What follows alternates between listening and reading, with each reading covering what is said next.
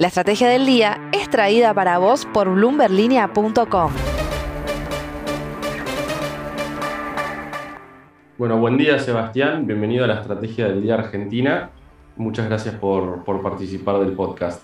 La primera pregunta que te quería hacer es, eh, por el dato de inflación de ayer, ¿qué número veías para 2022 inflación anual después de conocer ese dato de, de ayer del 6,7%? Bueno, gracias Francisco por recibirme primero. Eh, la verdad que el número de ayer fue feo, eh, inesperado y creo que fue más alto de lo que estábamos previendo con anterioridad.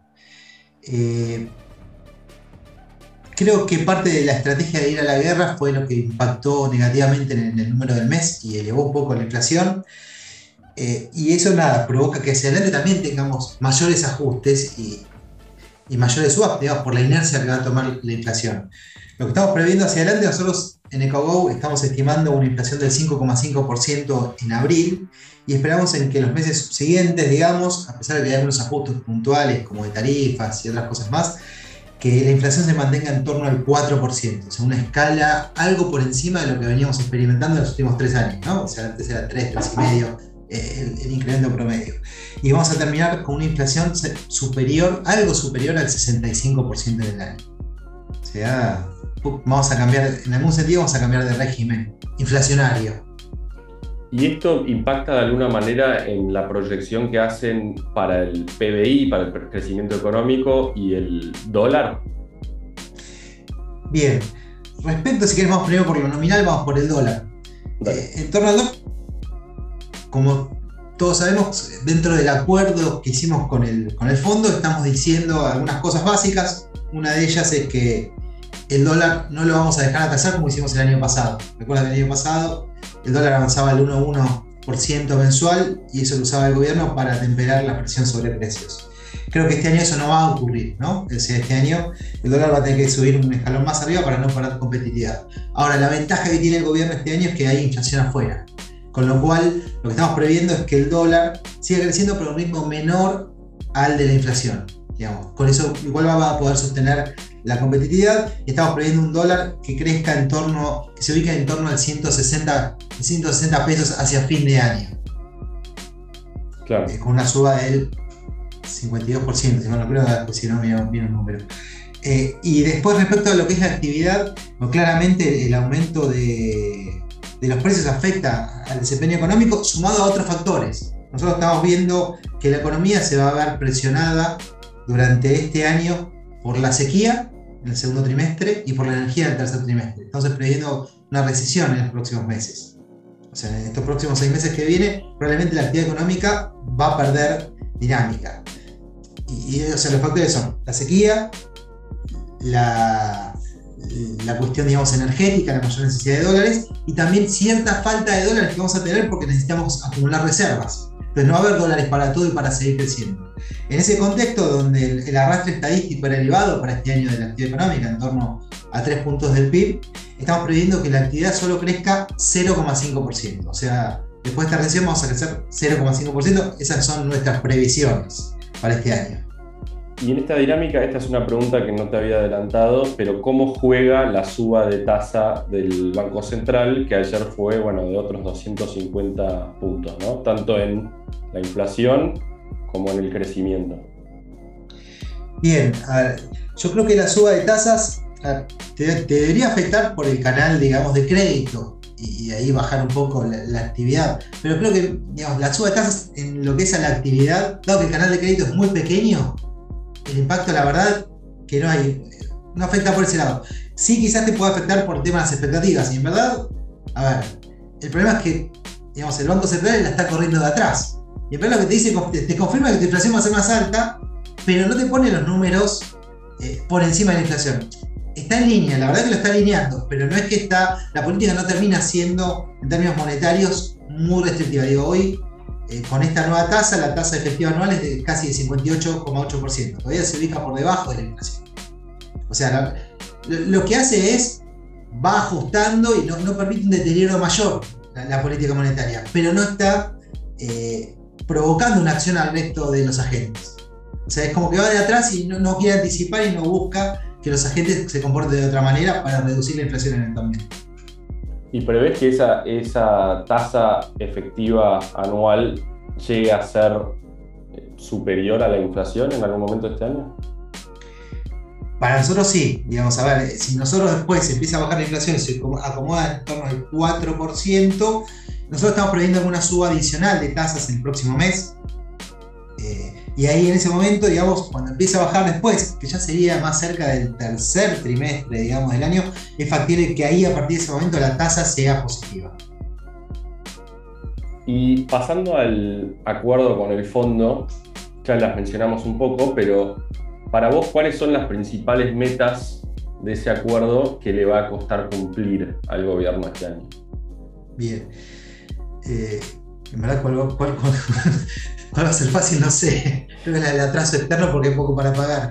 Eh, el acuerdo te fija cuatro criterios, eh, cuatro criterios estructurales que son dos son monetarios, dos son fiscales, está la meta fiscal, está la deuda flotante, está la acumulación de reservas y están los adelantos del tesoro.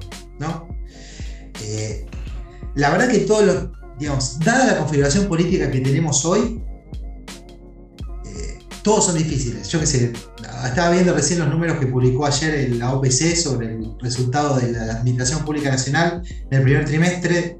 El resultado primario fue negativo, es el de vengado, es una parte de, todo el sistema del sector público, no es todo, o sea, es un dato parcial, pero fue de 392 mil millones de pesos el déficit primario.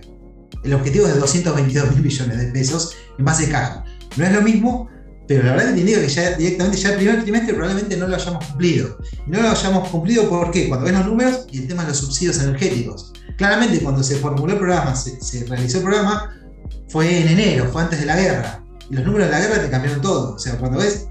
Eh, entonces es muy probable que tengamos, probablemente no, digamos, no hayamos cumplido el resultado, digamos, la meta fiscal en el primer trimestre del año. Habrá que ver, o si no fue muy ajustado, habrá que ver qué pasó. Pero bueno, ese número para mí es muy complejo. O sea, todo el tema de subsidios, la, baja que, estás prometiendo, eh, dado que no quieren, digamos, incrementar las tarifas en línea, tampoco mucho, no estamos pidiendo que, incrementen las tarifas como en 2016, que multiplicaste por 4, por 5. O sea, esto que siga, que siga la inflación. Eso no logramos eso, o sea, quiere decir que en verdad las tarifas siguen bajando en términos reales. Eh, la verdad que lo veo complicado, pero complicado políticamente sea, para poder cumplir. Eh, hay riesgo en lo fiscal. En reservas, la verdad que también los el número compromete, bastante. ¿Por qué? Porque vos, en, lo que es tu si bien tus exportaciones crecen, casi se te duplican las importaciones de energía. Y entonces, con las compras que tenés que hacer para incrementar las reservas, te quedan pocos dólares para el resto de la economía. O sea, el tema de reservas también va a implicar un esfuerzo, va a implicar en un momento que el central diga, no, yo a vos no te doy los dólares, y algo no puedas importar. Obviamente no va a ser energía, pero probablemente sea algún producto, no sé, para, una producción o algo de consumo. Eh, o sea, la verdad que es. Eh, en todos lados tiene la cancha marcada el gobierno y me parece todos los números van a ser difíciles de cumplir, no, no va a ser tan fácil. Quizás el más Después habrá que ver el financiamiento del mercado, que sería el otro que te falta, ¿no? Y eso relacionarlo con los adelantos del tesoro. Por ahora, la verdad que el financiamiento del mercado viene bien. Hay que ver si en algún momento eso se complica o no. Por ahora prevemos que este año no vamos a tener problemas. Sí, quizás el que puede ser más fácil de cumplir puede ser del, financiamiento del mercado hacia adelante. ¿En qué escenario se complicaría ese financiamiento del mercado? Bueno, nosotros decimos, ya pensando un poco más largo, ¿no? hasta, hasta, el 2023, que tenés dos riesgos en la economía hoy, dado el, el fondo. Un riesgo de implementación de que alguna meta con el fondo no la cumplas y no te den waiver y no tengas algún desembolso, eso le puede generar alguna crisis. Y el otro riesgo lo llamamos que es el riesgo de transición. Hoy muchos economistas, eh, quizás más de, desde el lado de la oposición, ven que con el cepo no se logra crecer, a la experiencia de los últimos 10 años. ¿no?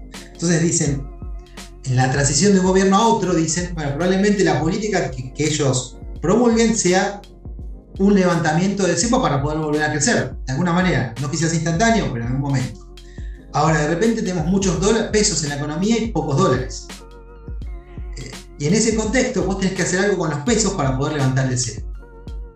Los tres contactos que vos podés llegar a, romper para, digamos, licuar esos pesos son los pesos en sí, que eso lo licuas con inflación, lo que son los títulos de deuda en pesos y los depósitos en pesos. Son los tres contratos que para poder sacar el cepo, alguno de esos tres contratos lo tenés que romper.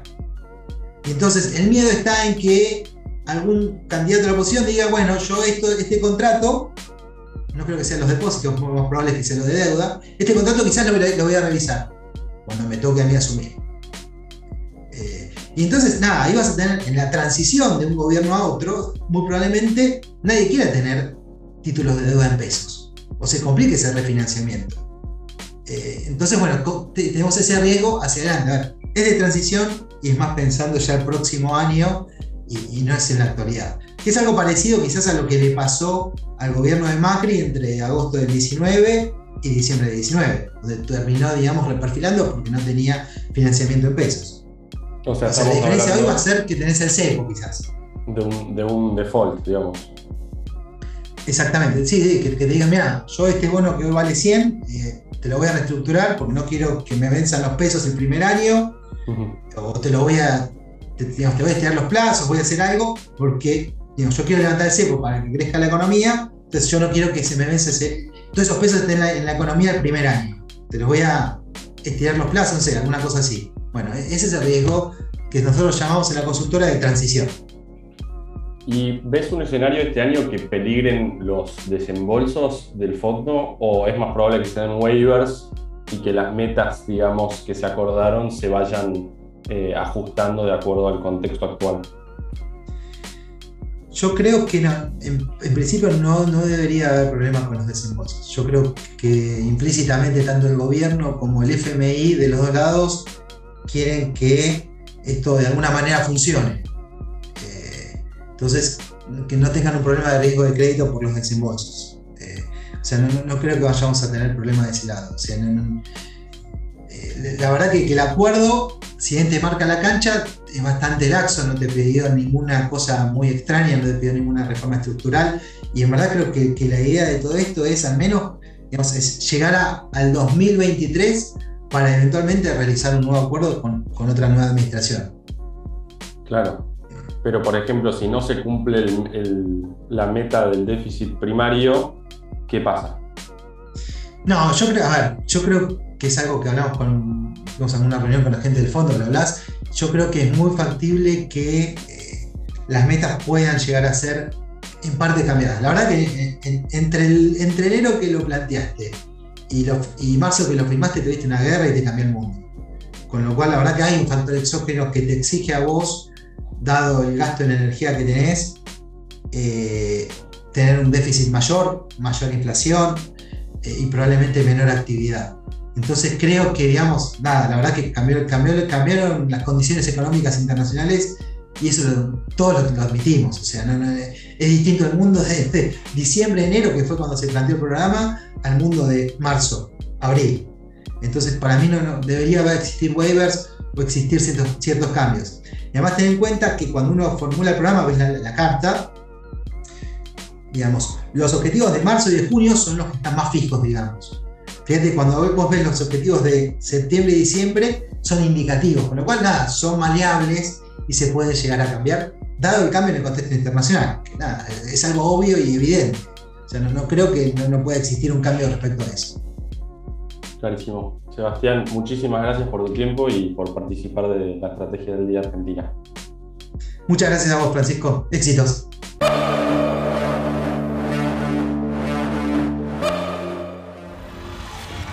Esto fue La Estrategia del Día Argentina, escrito y narrado por Francisco Aldaya.